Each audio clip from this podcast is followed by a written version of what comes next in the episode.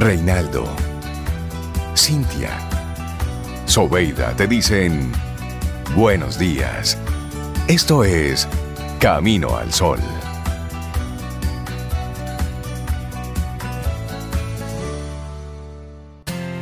En Camino al Sol, la reflexión del día. Esta reflexión llega a ti gracias a Ionit, protección simple y ágil. Y nosotros seguimos avanzando camino al sol a través de estación 97.7 FM. Y llega ese momento en el que todos juntos comenzamos a reflexionar, tomamos un tema y comenzamos a plantearlo, invitándote con esto a que vayas poniendo sobre la mesa uno de esos temas, de esas cosas interesantes, más allá de los titulares que aparecen en los diarios, en la prensa. Hoy nuestro tema central es es fluir. Donde estás, estás bien. Lo que está sucediendo es correcto, aunque no lo entendamos. Entonces ahí conectamos con aprender a fluir. Que es el tema que queremos dejar en tu en tu consciente e inconsciente en el día de hoy. Te recordamos que la conversación la podemos tener a través de WhatsApp 849-785-1110. 849-785-1110 y por ahí luego nos comentas cómo vas fluyendo con todo esto. Pero, ¿sabes lo que es fluir? Vamos a comentarte un poquito. ¿Te gustaría aprender a fluir? En esta conversación, así brevemente, vamos a ver las claves para que puedas dar un salto en tu crecimiento personal. Es la propuesta, son sugerencias. Así que vamos a decirte algo para comenzar. Fluir con lo que te rodee va a hacer que llegues muy alto. Te va a permitir vivir más tranquilamente y además vas a poder alcanzar grandes logros. Aprende a fluir y ya verás los resultados. Así es, y bueno, hace años se hizo muy famoso el libro de James Redfield, Las Nueve Revelaciones. Yo lo después, tengo ese libro. ¿Tú lo tienes? Yes. Y después vino la décima, la undécima. Evidentemente, como, todo, le fue bien con las nueve y siguió avanzando.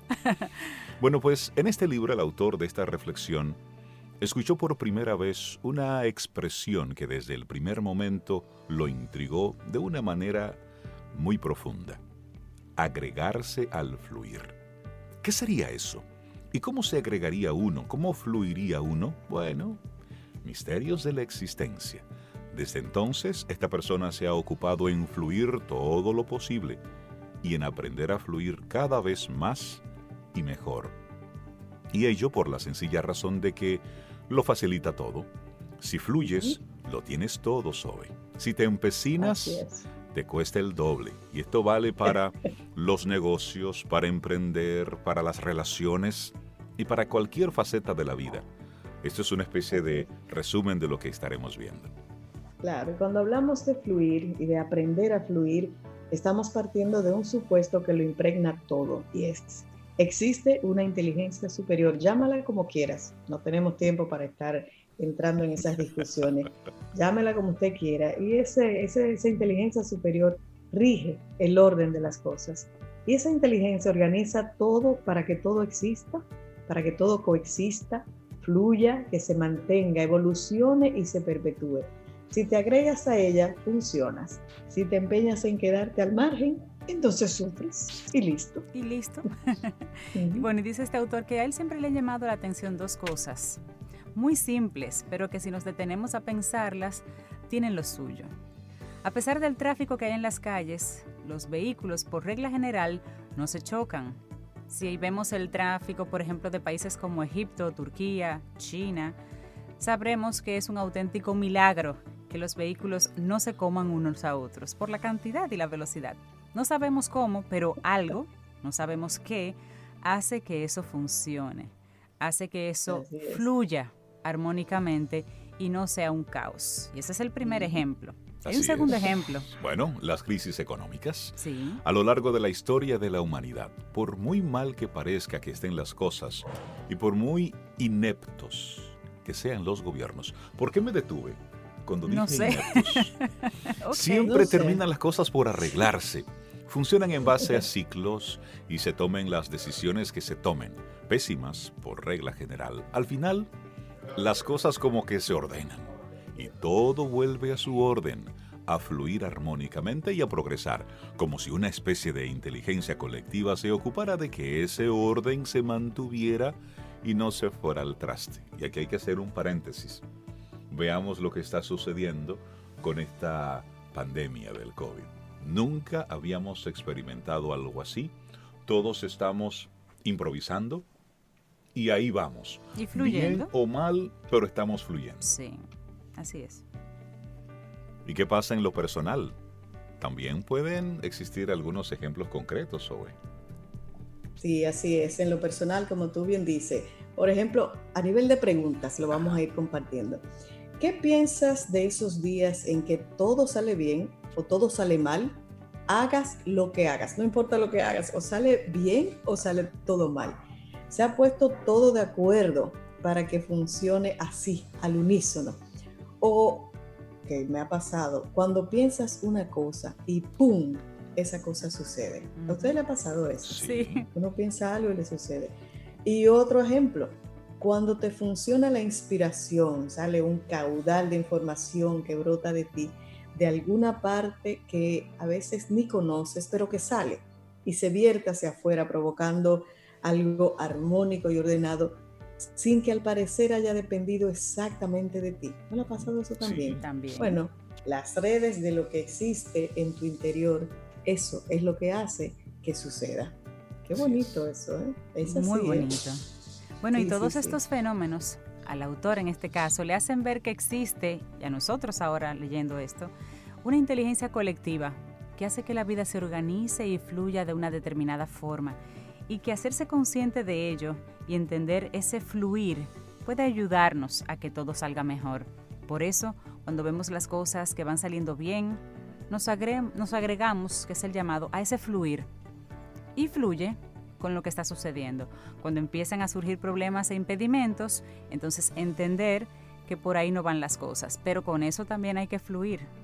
si ya te estás animando y quieres sumarte a la manera fácil de hacer las cosas, vamos a ser el objeto de esta, de esta reflexión del día de hoy que estamos compartiendo y vamos a aprender a fluir. Algunos pasos te vamos a comentar. Bueno, primer paso, fija la intención en aquello que quieres. Determina lo que quieres, lo que buscas, tu intención, tu meta. Cuando te centras en algo, el universo te facilita la información y el camino. Lo que quieres actúa a modo de imán y hace que las cosas se posicionen ante ello, te confirmen o te desmientan. Las redes que tejen la existencia se van una especie de una confabulación ahí. ¿Para qué? Para hablarte, para, comunicarte, para decirte. Así es. Y ahí entra el segundo paso, ¿eh? estar consciente. Ahora, si te pasas el día dormido, deambulando como un zombie, no te enteras de nada, por mucho que te hable el universo, no hay manera. Yo voy a repetir eso, porque si te pasas el día dormido, deambulando como un zombie, no te vas a enterar de nada, de nada, por mucho que te hable el universo. Rey, aunque te vocee, Cintia. Así es. ¿Tú estás dormida? Exacto. Entonces, estate por un tanto consciente de lo que te rodea para ver el fluir de todo y percibir si estás dentro o fuera de ese fluir. Así que ya saben, estar consciente, atento a esas palabritas que te manda el universo. Así es. Número tres. Paso número tres. Mira qué interesante. Aprende a ver, no solo a mirar. Mirar es físico, lo hace cualquiera si tiene los ojos. Aprende a ver.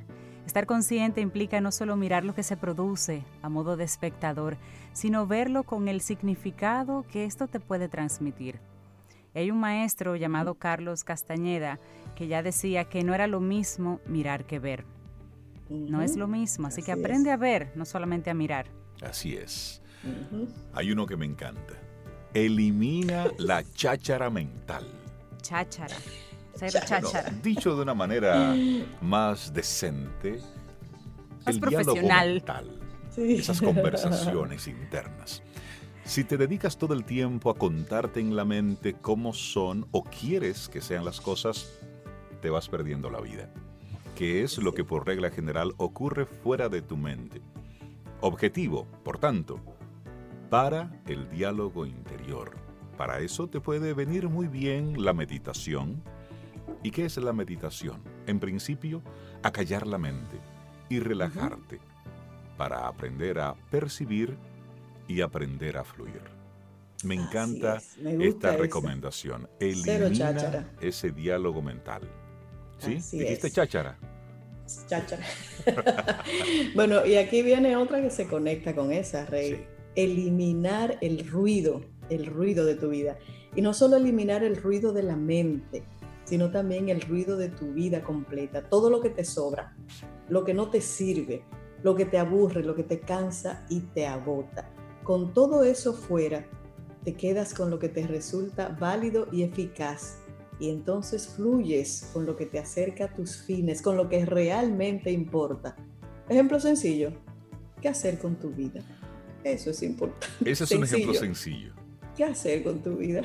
claro. Y una sugerencia muy importante también para esto, eliminar patrones, patrones mentales o las barreras mentales o esas creencias antiguas o esas formas de ser, de estar, de actuar, de pensar predeterminadas.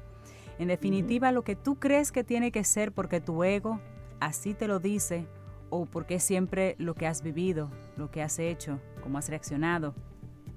Eliminar la rigidez de tu ser y abrirte a la experiencia de la vida para ver cómo esa inteligencia superior organiza todo en armonía. Date esa oportunidad.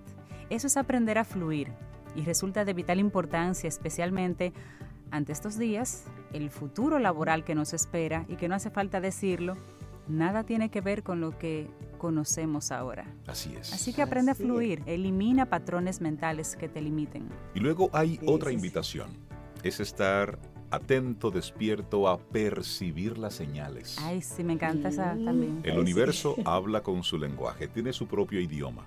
El asunto es que nosotros... Serendipia. No lo conocemos a veces. Hablamos de zombie, no lo escuchamos. Sí, sí, sí. Y ahí está. Conocerlo, conocer ese lenguaje del universo es fluir con él. Su lenguaje son las señales. No puedes pretender que hable con palabras, evidentemente. Puede maneras de hablar, bueno, también. Puedes quedarte con lo que quieras. Pero hablando de señales, es, es interesante cómo nosotros simplemente podemos estar despiertos a lo que sucede es decir, pregúntale al universo cualquier cosa que tengas, cualquier duda, no importa, pregúntale. Y luego, en estado de tranquilidad, de recepción, espera la respuesta. Te puede llegar en la voz de un niño, en un mensaje, en un papel pegado en cualquier rinconcito, no importa. En un sueño. La vida está llena de magia y tenemos que abrirnos a ello en un sueño. La vida tiene magia, sí. sí. Es eso. Pero, pero muchas, porque hay que estar despiertos y atentos.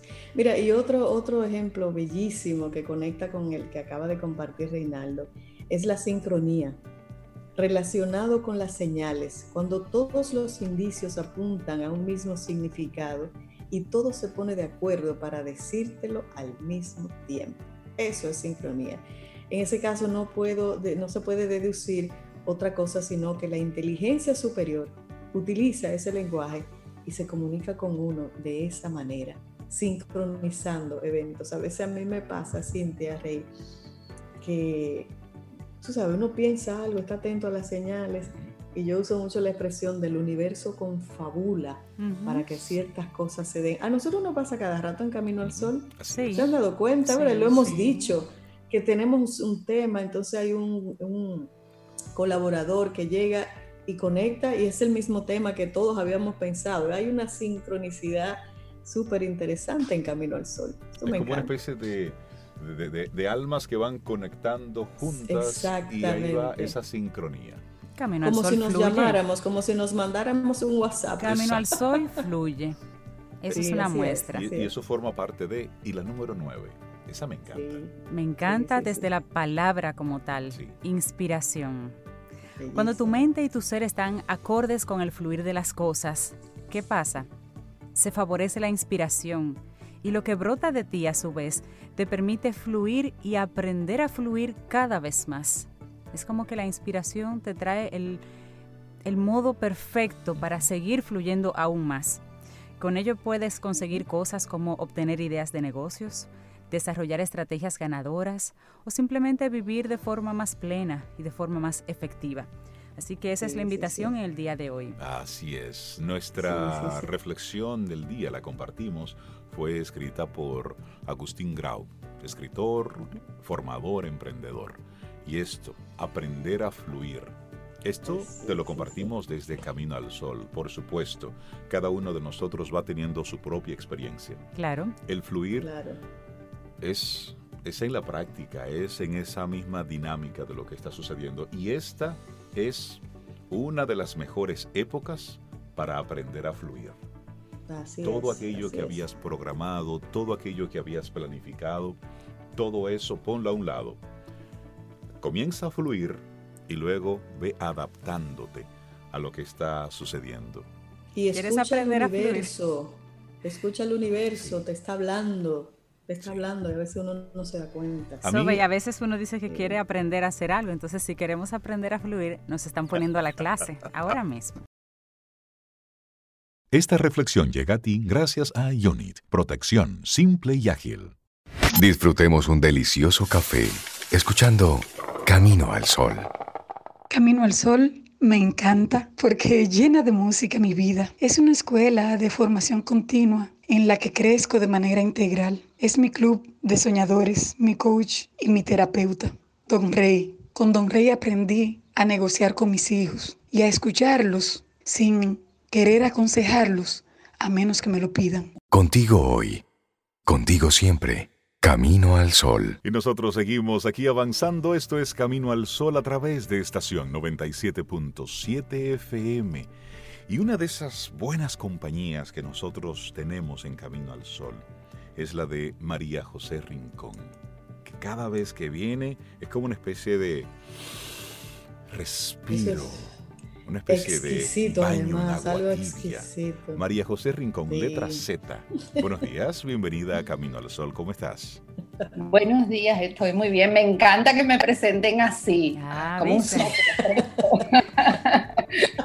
Tanta falta que nos hacen los soplos frescos en estos momentos. Para todo un poco.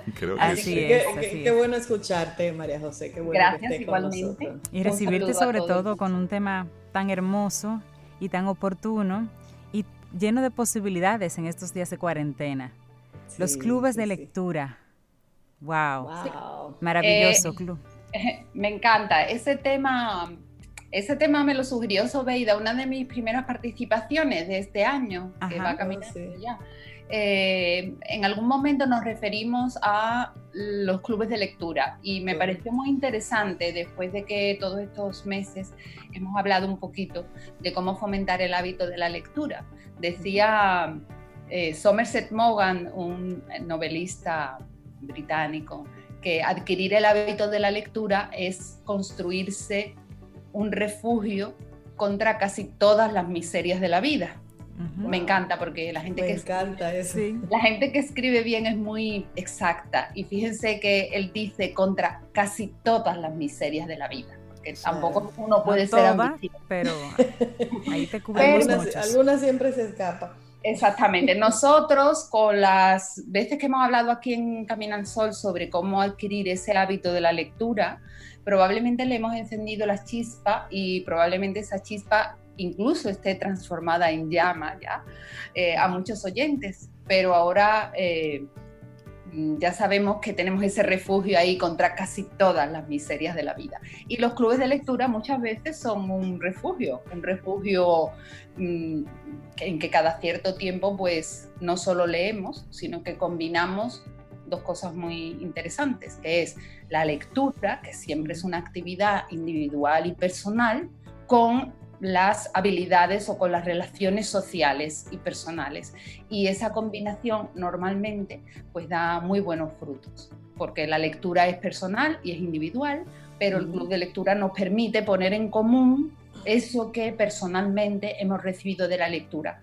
Y entonces pues vamos a aportar lo que nosotros hemos recibido o aprendido, vamos a contrastar con los demás mm, si lo que hemos recibido es común para todos, si alguien recibió algo más personal que nos puede compartir. Vamos a aprender de los demás, por supuesto, vamos a formarnos una opinión mientras leemos y vamos a desarrollar esa capacidad de, después de formar la opinión, ser capaz de expresarla de compartirla y de aceptar las opiniones de los demás. Y eso, tal y como está la vida hoy en día, es una habilidad muy necesaria. Es un valor necesario. Y María José, ella responde las preguntas antes que se las hagamos, porque esa era mi pregunta. Me encanta. Entonces, una pregunta, María José, que surge de, esa, de ese comentario. Los clubes de lectura normalmente están compuestos por personas que gustan sí o sí de la lectura o un club de lectura pudiera ser también una buena iniciación para una persona que no lee, el, juntarse, el compartir con otras personas que sí leen. Por supuesto. Lo que ¿Es bueno o retrasa al grupo? Mira, lo que pasa es que como en casi todas las ocasiones eh, necesitamos saber en qué club de lectura estamos pensando. Es decir, hay muchos tipos de clubes de lectura. Mm, si eres aficionado a la lectura, puedes participar porque te han invitado, incluso puedes organizar uno. Ahora podemos ir viendo cuáles pueden ser las características, por si alguien se anima, eh, si algún grupo se anima. Mm, si no eres muy aficionado y puede ser que te vincules, como nos pasa a veces tantas cosas, con un amigo que sí lo es, un día te invita, salta la chispa, te animas, Evidentemente no vale, como decimos siempre con esto, de 0 a 100. Para alguien sí, pero en general no vale. Es decir, no puedes empezar con un club de lectura que lea un libro por semana y se reúnan dos tardes, cinco horas, porque si no has leído nunca, probablemente ese no es tu club de lectura. No es tu club, sí. Claro. Exactamente. Pero no está de más una persona que no tenga hábito que se anime, quizás algunos de los consejos que, o de las ideas que voy a dar hoy le pueda servir y haga un club de lectura, mini club de lectura, quizás no muy ambicioso, quizás con otras personas que comparten contigo la inquietud de empezar. Eh, poquito a poco tú te vas a ir incorporando. Lo importante es que, como decía Borges, eh, el verbo leer, él decía, como el verbo amar o el verbo soñar, no soporta el imperativo. Es decir, no vale mandar. Para amar, para soñar y para leer no vale obligar. Eso de, tú debes de, tú debes de. Exactamente. Ni lo que debes leer, ni siquiera el acto de la lectura. Por eso a los que nos apasiona leer, eh, tratamos simplemente de conquistar, ¿verdad? De enamorar con los libros, porque en algún momento esa chispa va a saltar, porque es inevitable es inevitable porque es un mundo nuevo que se te abre cada vez que abres las páginas de un libro. Cuando lees poesía, como decía Walt Whitman, eh, en tus manos está temblando casi un ser humano, ¿no? Y, ah, esa, esa relación intensa con la lectura, que probablemente en algunos momentos pueda ser casi como un enamoramiento para la persona que no ha leído nunca, pues quién sabe, hay que salir y dejarse enamorar un poco, hay que abrirse a, la vida y nadie se abre más a la vida que el que lee, sin duda. Así que, ¿por qué no, Cintia? Alguien que no haya leído nunca puede hacer un mini club de lectura mm, con las ideas muy claras y con unos objetivos claros y como para casi todo hace falta un poco de organización, un poco de sentido común y un poco de disciplina. ¿Cuáles serían esos pequeños pasos para un club de lectura? Mira, eh, eh, lo primero es hacerse la idea de que la idea del club de lectura es una cosa muy sencilla. Es lo que, lo que dije antes, es vincular una actividad individual a un grupo. Eh, ¿Quién participa en ese club de lectura? Pues definitivamente las personas que participan en él van a dar idea de cómo va a ser el club, es decir, lo van a definir. Imagínense que uno hace un club de lectura con su propia familia pues eh, evidentemente va a ser diferente que si haces un club de lectura con tu peña de amigos. Por supuesto, eh, los temas que van a tocar serán diferentes. Sin duda, eh, la cantidad de miembros va a ser diferente, los libros que van a elegir van a ser diferentes. Si el club de lectura une o vincula a personas de diferentes generaciones, pues van a tener que, mm, como casi siempre que uno tiene relaciones con personas de diferentes generaciones, tiene que vincular los gustos, los intereses, las posibilidades de ambos. Imagínense un club de lectura abuelos-nietos.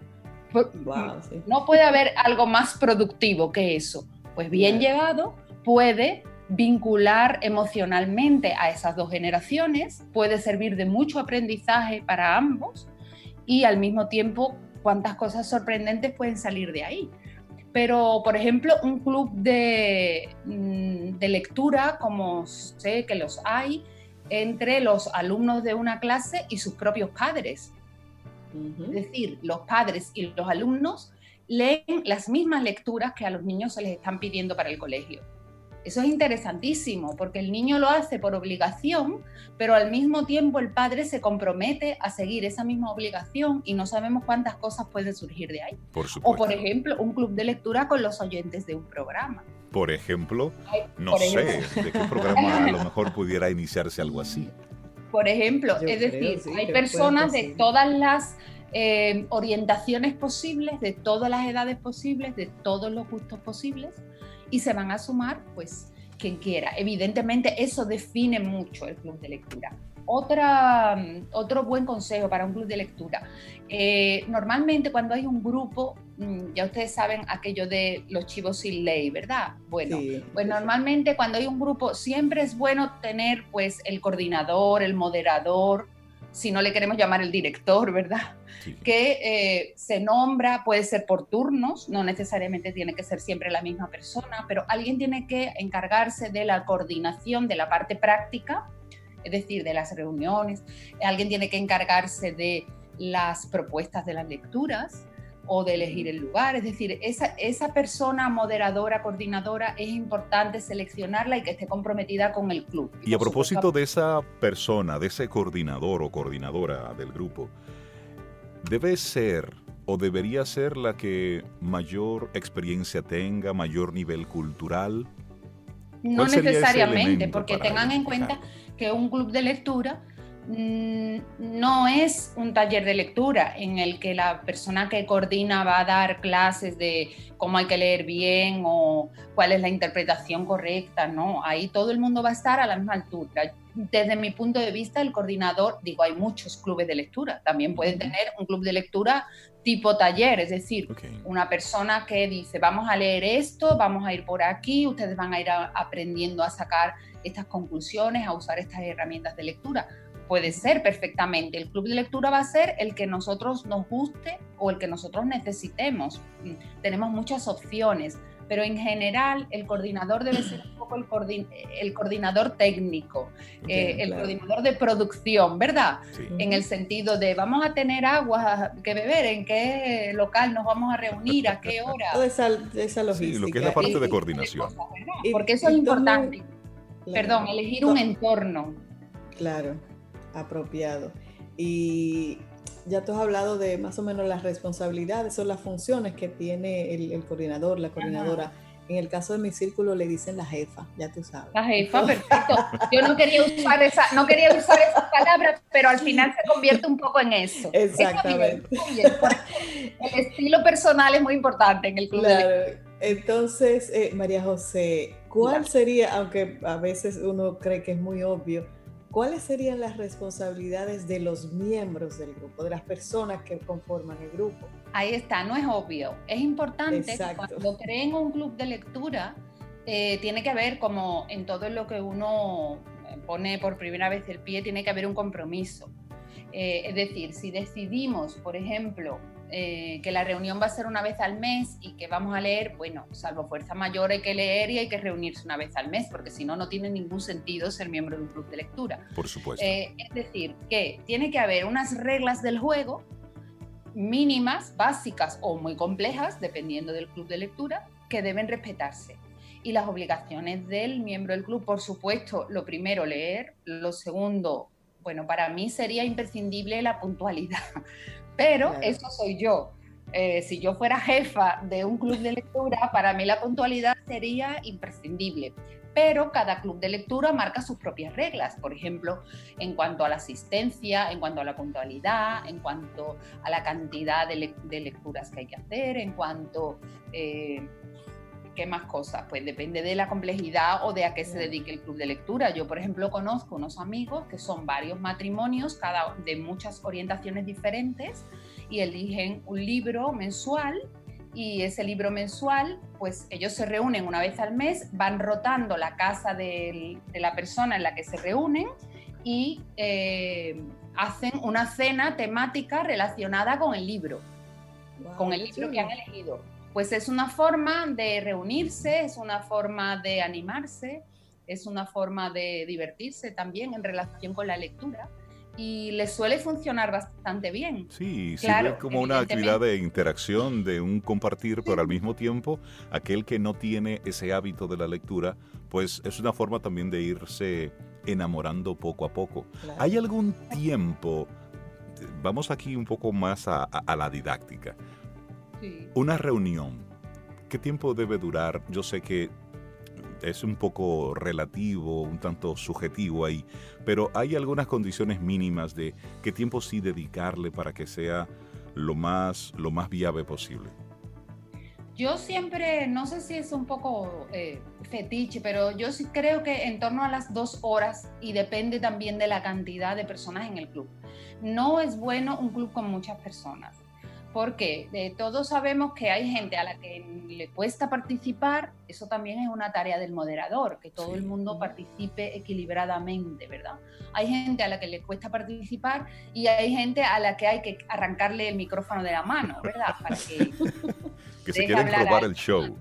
Exactamente hay de todo tipo. Entonces tiene que haber tiempo para que todo el mundo aporte, para que todo el mundo participe. Tengan en cuenta que el club de lectura no se va a leer, al club de lectura se va leído.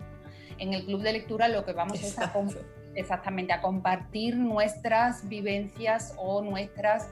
Eh, lo que ese libro nos ha llegado, lo que hemos aprendido o no, lo que nos ha gustado o no, porque no necesariamente nos tiene que gustar o nos tiene que servir todo lo que leemos, ¿no? Eh, pero también hay clubes de lectura interesantísimos, por ejemplo, relacionados con el cine, pues películas que tienen versiones cinematográficas. Nos leemos el libro y después nos reunimos en el club de lectura, vemos la película y después tenemos una conversación en relación con el libro y la película. Súper. Puede organizarse así todas las veces o puede organizarse una de las sesiones relacionando libro y cine relacionando libro y música, Sobeida, extraordinario. Eh, eh, claro, esas grandes novelas eh, o esos grandes poemas que tienen versiones musicalizadas o esas grandes novelas que se relacionan, Rayuela, por ejemplo, si me viene a en, eso pensé, tú te imaginas una noche eh, uno vaya leyendo Rayuela, claro, poniendo la música que va ahí. Sin duda. Y a veces salen, eh, se pueden proponer asociaciones de, música y literatura no, no evidentes, es decir, que no estén necesariamente mencionadas en el libro, pero que tengan que ver con la época, con el ambiente. Es decir, hay muchas maneras, eh, lectura y vino, Yanche. Yo ah, sé sí, me gustó. Dios mío, María José, esa hora de la mañana, caramba. Pero también, no importa. Se lee más despacio, pero se lee. Se lee más despacio. Sí, pero hay que tener una cosa muy importante, hay que leer antes del vino. Ah, hay que llevar ah. porque y el vino es para hacer la conversación sobre el libro. El vino puede servir para hacer la conversación, pero también puede servir de maridaje. Claro, hay que saber. Por supuesto. ¿Verdad? Página 9. Beban un trago todos. Seguimos. hasta ahí. María José, tú decías que no te gustan los grupos grandes. ¿Cuál sería una cantidad de personas ideal para nosotros comenzar con un club de lectura? Mira, mm, no pueden ser pocos, porque si no acabamos hablando de lo mismo, todos nos conocemos, buscamos gente muy afín y es necesario que haya diversidad. Eh, evidentemente, si tú piensas en tu grupo cercano de amigos, probablemente muchos no tengan interés ninguno en participar en un club de lectura y casi siempre te va a ser necesario invitar a más gente eh, para lograr ese número. Yo diría que, yo no diría más de entre 15 y 20, no diría más de ahí no diría más de ahí. Y puede ser paulatino, es decir, no necesariamente vas a tener los 20 desde la primera sesión, porque poco a poco se te puede ir incorporando gente, ¿verdad? Lo importante es establecer em, esa, esa rutina, ¿verdad? Mm, esa actividad que ya la marcamos en nuestro calendario y se nos hace necesaria, porque eso hace que las personas se fidelicen, eso hace que todos sepamos que el último viernes de cada mes es nuestro club de lectura.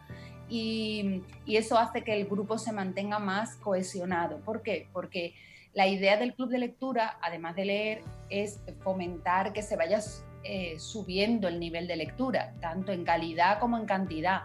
Y claro, eso se consigue con, con, esa fidelización, es decir, eso se consigue con que la gente siga una determinada ruta lectora, porque ese es otro de los grandes temas de los clubes de lectura.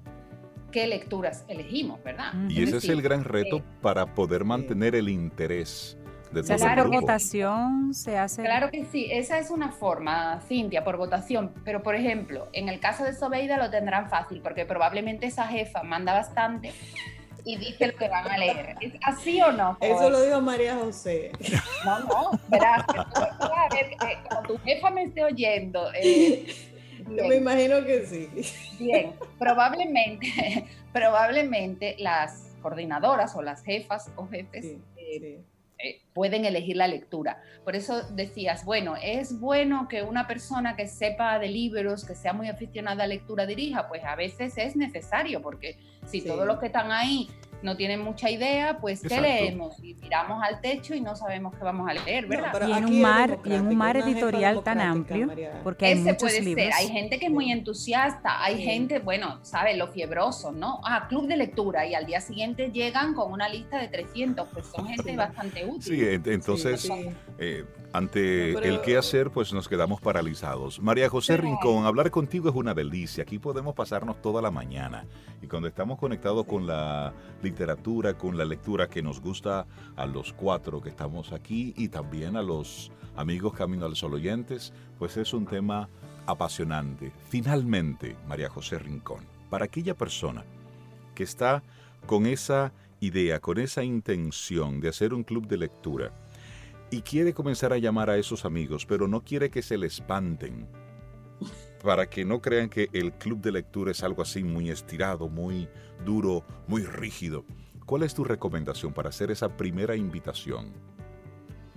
Yo creo que esa primera invitación puede partir de lo que estábamos hablando, de un poco de si es un club de amigos, pues puede partir de eh, esa invitación a, compartir ese vino, a compartir esa comida, a compartir esa música y eh, buscar ese tema relacionado con la música, buscar un, un fragmento de una obra que motive, de una buena obra literaria que sepamos que pueda motivar y compartir eso y proponer la idea, porque la imposición, ya le digo, nunca se relaciona bien con la lectura. Claro. Hagamos la propuesta. Eh, yo sé que ustedes me están oyendo hablar de vino y de todo eso. No hemos hablado de que para el club de lectura el entorno es muy importante. Por supuesto, el ambiente. esta situación en la que estamos es una situación inmejorable porque a partir de una determinada hora todos estamos cautivos, presos, y buscando algo que hacer.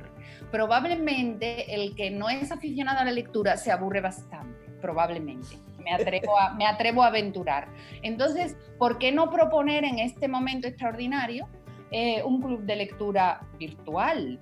que nos facilita ese contacto. Quedamos a una hora, hacemos una reunión, nos vemos todas las caras, les ponemos el anzuelo, les decimos que todos van a tener su copa de vino en la mano y que voy a compartir determinada música o determinada lectura y hago la propuesta. Y estoy segura de que vas a conseguir muchos seguidores para ese. Y esa es la propuesta.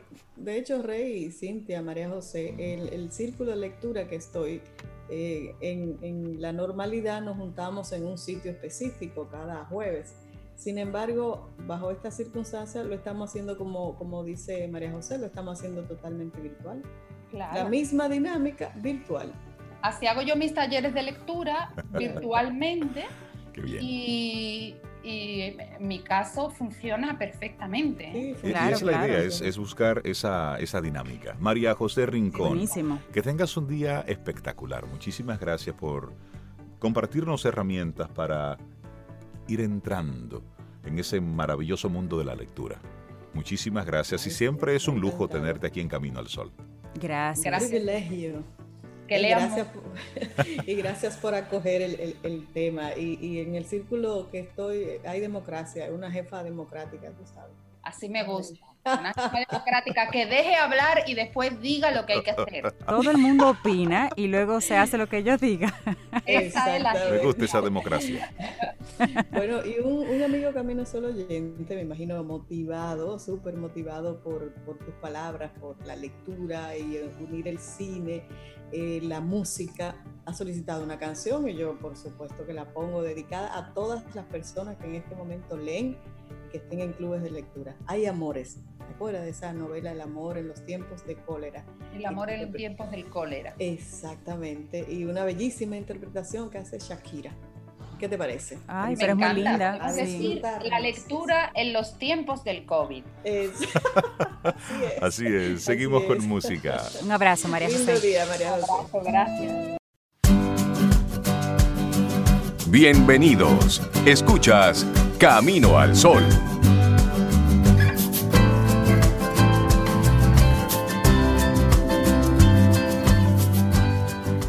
Camino al Sol tiene una programación cautivadora, ya que nos informa de las noticias de actualidad de nuestro país y del mundo. Nos da formación a través de los profesionales participantes. Vía su WhatsApp nos hace sentir parte del mismo. Nos entretiene al máximo con la interlocución de sus productores, sus cápsulas motivadoras y su ecléctica y extraordinaria música. Dándole los buenos días, la bienvenida a Rosario Arostegui. Buenos días, Rosario, ¿cómo estás? Muy bien, ¿y tú y ustedes cómo están? Muy bien, Rosario. Fluyendo. Ay, gracias. Yo muy contenta de volvernos a ver en esta nueva normalidad, como le dicen ahora. Eh, pues a propósito de esta nueva normalidad, yo vengo hoy invitando a que seamos empáticos con nuestros jóvenes. Yo le decía que le iba a poner el título a los jóvenes, el jamón del sándwich.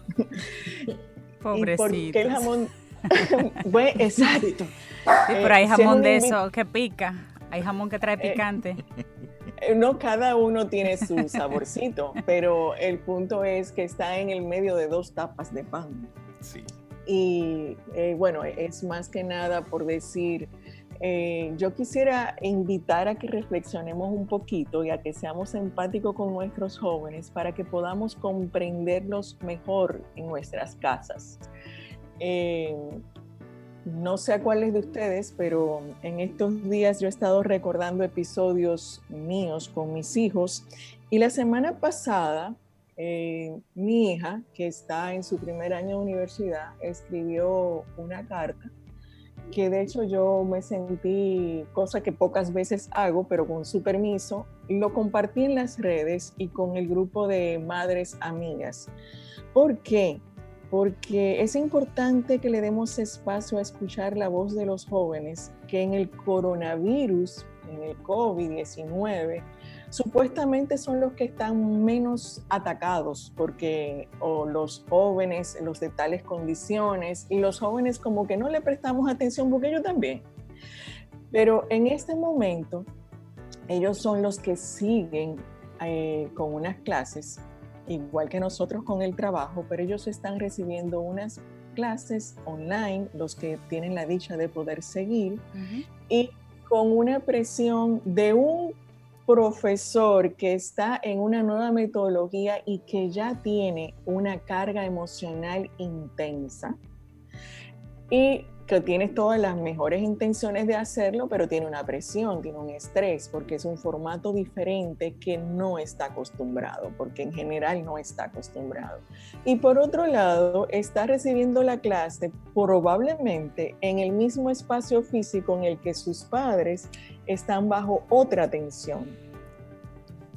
Entonces, ellos están ahí en el medio eh, donde se les está exigiendo que sigan dando lo mejor, que sigan manteniendo sus notas, que sigan cumpliendo con sus deberes, pero que además nos ayuden en la casa, porque nosotros los adultos ya no podemos y tenemos que dividirnos un poquito la carga. Además tenemos que trabajar.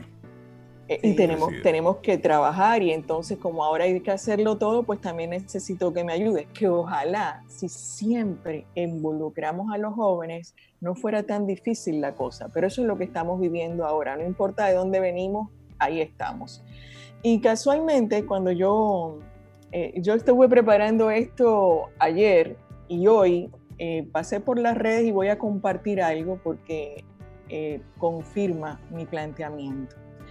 Y es una, eh, bueno, Jessica Valdés, yo sé que ha estado por ahí, una psicóloga que ha compartido por allá. Sí. Y, y, ella publica una carta que dice que es de un autor desconocido y dice, queridos padres, no se preocupen por el trabajo escolar. En septiembre volveremos a encaminar a sus hijos. Somos maestros y ese es nuestro superpoder. Lo que no podemos solucionar es el daño socioemocional que impide que el cerebro aprenda. Así que en este momento solo necesitamos que compartan calma, fortaleza y risa con sus hijos. No hay niños adelantados, no hay niños atrasados. Sus hijos están exactamente donde necesitan estar. Con amor, todos los maestros del planeta. Qué hermoso. Qué lindo eso. Y llama qué reflexión, claro. a la reflexión de los padres. Sí, y eso, eh, eh, mi invitación, como decía, vino porque sí, reflexionando aquí en casa con mi hija, eh, no solo por esa carta, sino que ella decía, hace un año, en esta fecha, yo estaba en los preparativos de mi graduación. ¿Cómo me duele que hoy hayan jóvenes que no están viviendo toda la emoción que yo viví? Así es. Hay, hay y lo están sufriendo. Es lo por eso es que digo el llamado a ser empáticos, porque aunque no lo digan, eh, es una etapa natural en el joven de tener una vida social donde se toquen y se vean, no solamente por un, a pesar de que usen mucho la tecnología, no es cierto. Extrañan el verse, extrañan el recreo, extrañan el compartir de esa manera física. Y arriba de eso, eh, algunos no saben qué va a pasar con su graduación, con su examen. Eh, la incertidumbre típica de esta etapa, típica porque a todos nos pasa cuando estamos llegando al último año de, del colegio, pero visualicen lo que puede estar pasando dentro de ese joven en este momento. Entonces, mi invitación es a ser empático para entender que de alguna forma hay un duelo interno que este joven está viviendo, por lo que no está pudiendo disfrutar en este momento, por lo que no está pudiendo tener, por lo que no puede ver de su futuro hoy. Entonces, invitarnos a nosotros los adultos a, acompañar a estos jóvenes en este momento. Eh, yo en este conversar aunque no se parezca, pero yo no sé si a ustedes, si no importa, que ha pasado mucho tiempo y delata un poco la historia, pero cuando eh, el, aquel huracán, George, el huracán George, el del 98. Sí, sí. Bueno, por ahí. Yo tenía mis hijos pequeños, pero en ese momento no iban a entender de qué se trataba todo lo que nos teníamos que preparar, ¿no? Y, y yo en, ese momento, por alguna razón, entendía que yo tenía que hacerse lo divertido. Y nos escondíamos en un closet y hacíamos meriendas y picnic. Aquello pasó a la memoria. Lo que quiero contar es que pasó el tiempo y ellos recuerdan ese episodio como algo que fue divertido al mismo tiempo que recuerdan que el huracán, o sea, la combinación de emoción de que estaban ante un peligro, pero lo pasaron bien. Yo no me di cuenta de lo que hice en ese momento. Sí pero es una mezcla de lo que necesitamos que suceda hoy, porque es decir, hay momentos difíciles, pero tenemos que sacarlo mejor. Claro.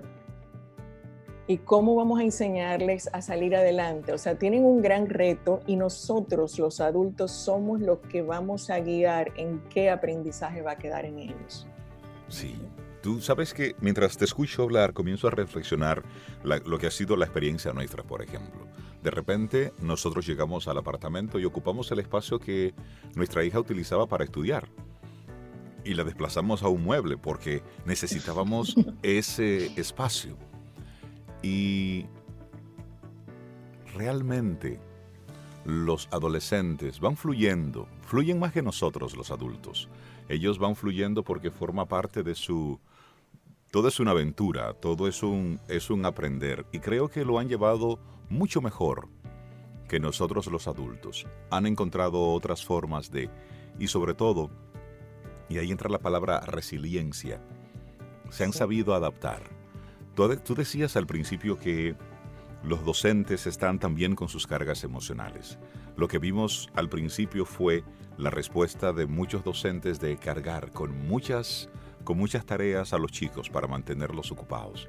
Y con ese cargar de tareas, pues también, principalmente a los que son padres de niños en edad eh, escolar de la básica, pues estaban con el grito al cielo de tantas cosas que tenían que hacer, más el trabajo y, y toda la carga emocional que eso llevaba.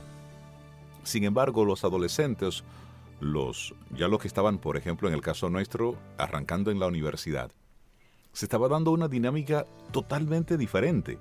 Y eran estos muchachos tratando de entender junto, junto con los docentes un sistema nuevo, concluir un cuatrimestre. Estamos como todos aprendiendo. Y en esa incertidumbre, todo lo que estaba pasando también en la casa.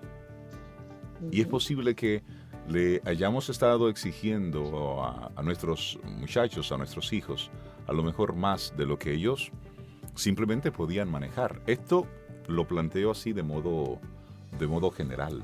Pero yo creo que el tema no es tanto lo que le exigimos a los chicos, porque realmente están en una edad en que ellos no conocen sus límites y sus límites pueden estar todavía muy lejos de lo que ellos están accionando. Tal vez es mostrarles que nosotros estamos ahí, somos esa red de confianza, esa garantía de que si te caes estoy aquí, pero te empujo, trata un poquito más, intenta ir un poco más allá, Cualquier cosa, el impacto de lo que suceda, pues, pues nosotros como padres estamos aquí y te apoyamos y te ayudamos a salir del problema o de la situación, te colaboramos de alguna forma. Somos esa red, ¿verdad, eh, Rosario? Pero sí empujarlos un poquito porque es una muy buena oportunidad para que ellos precisamente prueben sus límites y su resiliencia, su capacidad de resiliencia, de aprendizaje, de autodisciplina. Totalmente, sí, efectivamente. Por eso eh, la, la, mezcla que quería decir es, o sea, estamos ante una situación que nos reta, pero ¿cómo, cómo hacerlo para pasarlo bien? O sea, estamos ahí para acompañarte, pero es importante que salgas bien de este reto, que, que, que saques lo mejor de ti, pero eh, entendiendo que es un momento distinto y que, porque si esto pudiera ser otro capítulo, pero si nos vamos a lo que es el aprendizaje y el diseño de un aprendizaje en esta eh, online, eh, e-learning y todo esto, realmente aquí hay algo buenísimo y es que cuando es, un, para el docente requiere un diseño diferente totalmente, pero al mismo tiempo eh, cuando está diseñado con esa mirada, demanda que el estudiante sea aún más autónomo e independiente. Y eso es una competencia que es fabulosa. O sea, aquí tenemos un espacio de aprendizaje maravilloso eh, yo creo que hay mucho que nosotros podemos aprender y por eso digo que ya ahí se abriría otro tema, que es todo lo que este nuevo reto de educación nos trae, porque como han comentado en diferentes medios, por un lado, en este momento muchos padres han tenido que involucrarse y eso es una parte buena y eso es una parte no tan buena porque la parte buena es que bueno que tienes una oportunidad de estar más cerca de tu hijo y de saber lo que le pasa, lo que le duele, lo que le molesta, lo que le cuesta de aprender y que cuente contigo con ese apoyo, pero solo para escuchar y entender, no para exigirle más. Confía en que él va a salir adelante y déjale ese espacio de independencia. Que esta metodología bien diseñada demanda que él sea más independiente claro, con sus niveles. Yo me estoy dirigiendo al joven eh, que está en los cuatro últimos años del colegio. Entonces ya tiene la oportunidad de ser más creativo, de buscar soluciones, de que tenga ese espacio para resolver esos retos. Pero también, y ahí vuelvo a traer el tema, eh, por eso leí lo que Jessica publicó hoy, es una oportunidad de que se desarrollen otras competencias que son las famosas competencias blandas, tan indispensables y que hacen una diferencia en la vida. Y, dijo, y lo digo en ese tono porque se habla del mundo profesional, no, es en la vida. Entonces, eh, nosotros tenemos un pequeño laboratorio hoy día en, nuestra casa de ver qué está pasando en la educación, qué podemos hacer nosotros, qué podemos aprender de este espacio, pero yo quiero ir cerrando con mi llamado a que seamos empáticos con ese joven que hoy día eh, ni siquiera sabe bien qué va a poder hacer en las vacaciones donde no puede salir a jugar todavía el fútbol ni esos deportes y necesita movimiento porque es parte natural de su etapa. Y aún así, como tú bien decías, eh, están siendo flexibles, se adaptan y dando lo mejor que tienen. Pero todavía nosotros podemos involucrarlos más e invitarlos a vivir esto como una experiencia de aprendizaje, pero desde la empatía, desde estamos juntos, desde el te escucho, desde que hay una oportunidad aquí para conectar y ver qué tú piensas ante esto qué pudiéramos estar haciendo. ¿Qué podemos aprender juntos en este laboratorio que nos han creado momentáneamente? Y mostrarles que ellos están aprendiendo y que nosotros también que no tenemos todo bajo control. Ahí está Rosario, siempre tirándomele la toalla a los muchachos. no, hay que darle, que se pongan esto, activos. Ellos pueden, ellos pueden, pero necesitan saber que nosotros estamos detrás. Sí, eh, pero porque fíjate que yo es como, yo le paso el algodón, no la toalla así como de tirar la toalla, es el algodón. Además, Rosario, algo que hacemos a veces algunos padres es pensar que mantenerlos ocupados es calidad y no necesariamente. Lo mucho, la cantidad, no necesariamente en calidad en la que las tareas y las acciones que le pedimos. Oíste, Reinaldo Infante. Sí, sí, estoy escuchando, profesora. Pero vamos, los muchachos son fuertes, con energía. Rosario Arostegui. Látigo. Pero el que oye a Rey cree que son muchachos. pero a ver, pero yo estoy, yo, o sea, pues es el algodón, voy a claro. Antes de cerrar, es entendamos y, y ser empáticos es entender lo que puedes estar sintiendo, pero consciente de que ellos pueden dar aún más ¿Y, qué, y desde una conversación ante esto que estamos viviendo, ¿qué pudiéramos estar haciendo? ¿Cuál va a ser nuestro nuevo normal como familia? ¿Qué estás aprendiendo tú ahora? ¿Qué podemos aportar en la sociedad?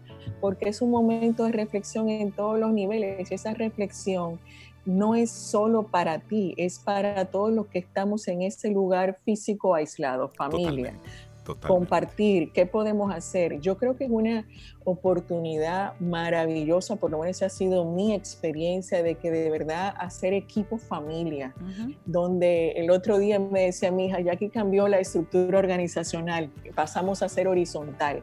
Claro, sí, y, y, a mí me da mucha alegría que ella pueda decir eso. Ahora, ¿por qué puedo pasar a la horizontal? Bueno, por la etapa de vida en la que estamos como familia y por lo que se ha construido. Y sentir eso es maravilloso, es desde mi experiencia lo digo, no teoría, la práctica. Y ojalá, pero para llegar ahí tenemos que dar ese espacio y retarlos y hacerlos parte, además de ser empáticos. Nuestro trabajo es darle herramientas y ya luego ellos con eso van construyendo su propia vida. Rosario Arostegui, muchísimas gracias por traer este, este mensaje de de aliento para los adolescentes. Ellos te escuchan y dicen, yo sabía que yo no estaba sola, no estaba solo en este mundo. Qué bueno que Rosario habla por mí. Un gran abrazo a tu hija, Rosario, y qué bueno que ya ella ve esa jerarquía plana en casa, qué bueno. Eso es que creció. Sí, interesante eso. Bueno, gracias, gracias a ustedes por este espacio y nos seguimos viendo. Un abrazo. Gracias, muchas gracias. Un abrazo. Te acompaña Reinaldo Infante. Contigo, Cintia Ortiz. Escuchas a Sobeida Ramírez. Camino al Sol. Para mí Camino al Sol es una gran familia. Eh, son esos amigos que me ayudan en mi crecimiento personal. Cuando me despierto y no estoy en sintonía con mi mejor humor, digo, oye, yo tengo que poner Camino al Sol. Y encuentro eh, de una manera positiva, sana, linda, divertida, eh, la mejor parte del día. O sea, cambia totalmente mi humor y mi vida. Ten un buen día, un buen despertar. Hola. Esto es Camino al Sol. Camino al Sol. Así, esto es Camino al Sol. Estamos disfrutando esta hermosísima mañana en la que le damos los buenos días, la bienvenida a Richard Douglas, nuestro colaborador más reciente y a quien disfrutamos y esperamos cada jueves aquí en Camino al Sol. Richard, buen día, ¿cómo estás? Buen día a todos ustedes y sobre todo a nuestros grandes amigos Camino al Sol oyente. Hoy voy a iniciar mi opinión personal con una opinión personal que no tiene nada que ver con cine, pero después vamos a retomar el cine.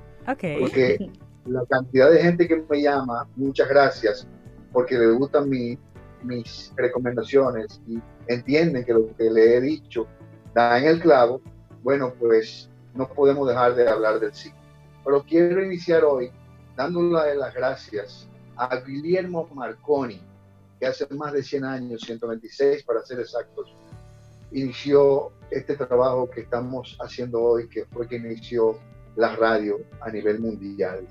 Guillermo Marconi jamás se imaginó que en una media isla de 48 mil kilómetros cuadrados iban a existir 369 emisoras.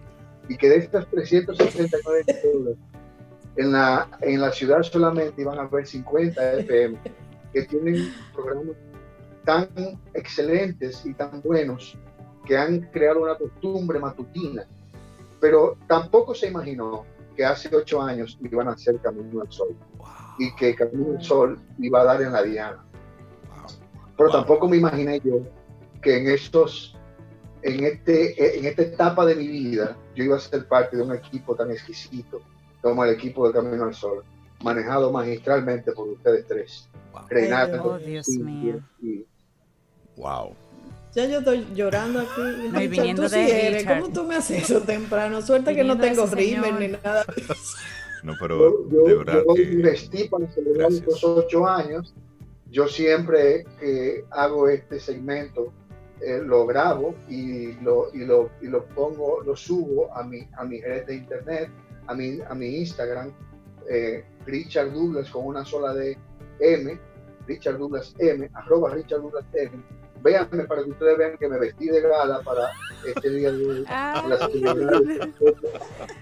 Ah, prometo, prometo que voy a ir a celebrar lo que ustedes cuando se levanten las prohibiciones.